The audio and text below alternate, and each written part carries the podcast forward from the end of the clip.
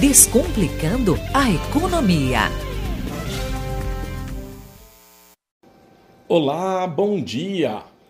Argentina e Brasil devem criar a SUR, uma moeda comum sul-americana. A primeira coisa importante a dizer aqui é que não se trata de uma moeda única, mas de uma moeda comum. Ou seja, essa não é uma moeda que estaria chegando para substituir o real e o peso argentino. O principal objetivo é ser uma alternativa ao dólar em transações financeiras e comerciais.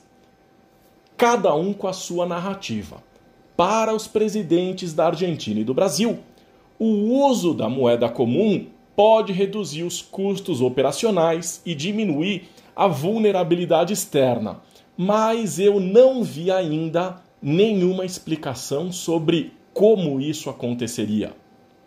Ao bem da verdade, nesse momento, a criação dessa moeda é muito bom para a Argentina, que está com uma economia muito fragilizada, com uma inflação altíssima, próxima de 100%, e enfrenta escassez da moeda americana, o que faz o câmbio subir e isso enfraquece a sua moeda.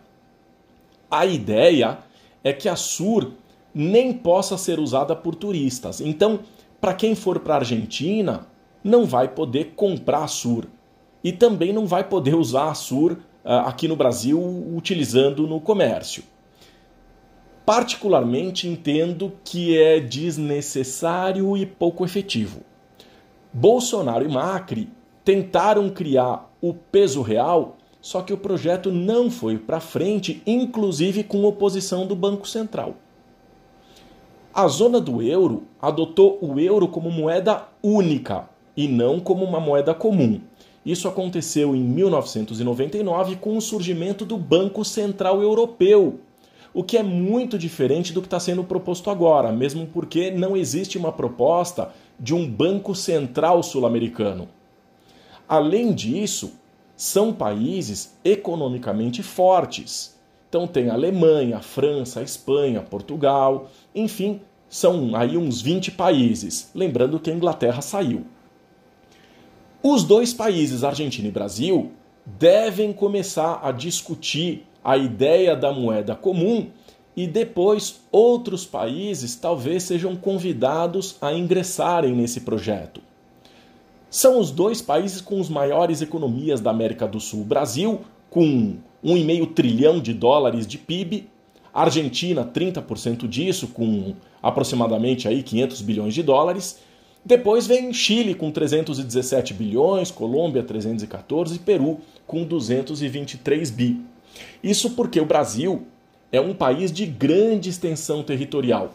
Mas se nós pegarmos o PIB per capita, por exemplo, o Uruguai aparece em primeiro lugar com quase 16 mil dólares e tem um PIB equivalente a 4% do PIB brasileiro.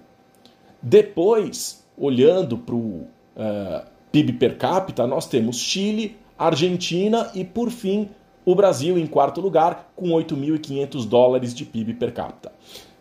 De acordo com os presidentes argentino e brasileiro, a ideia é ter uma moeda comum e ampliar a integração econômica no continente, reduzindo a dependência dos fornecedores de outros países. Agora, num mundo tão globalizado, metaforicamente falando, me parece que só falta combinar com os russos.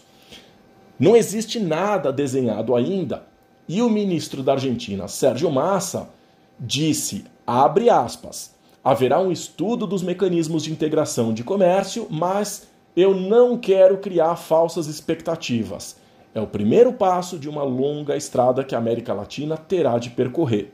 Fecha aspas. Portanto, tudo ainda é muito novo, não existe ainda nada definido, mas a gente percebe a Europa já noticiando essa intenção da criação da SUR, pelo menos no Financial Times, os jornais portugueses já estão encaminhando essa informação.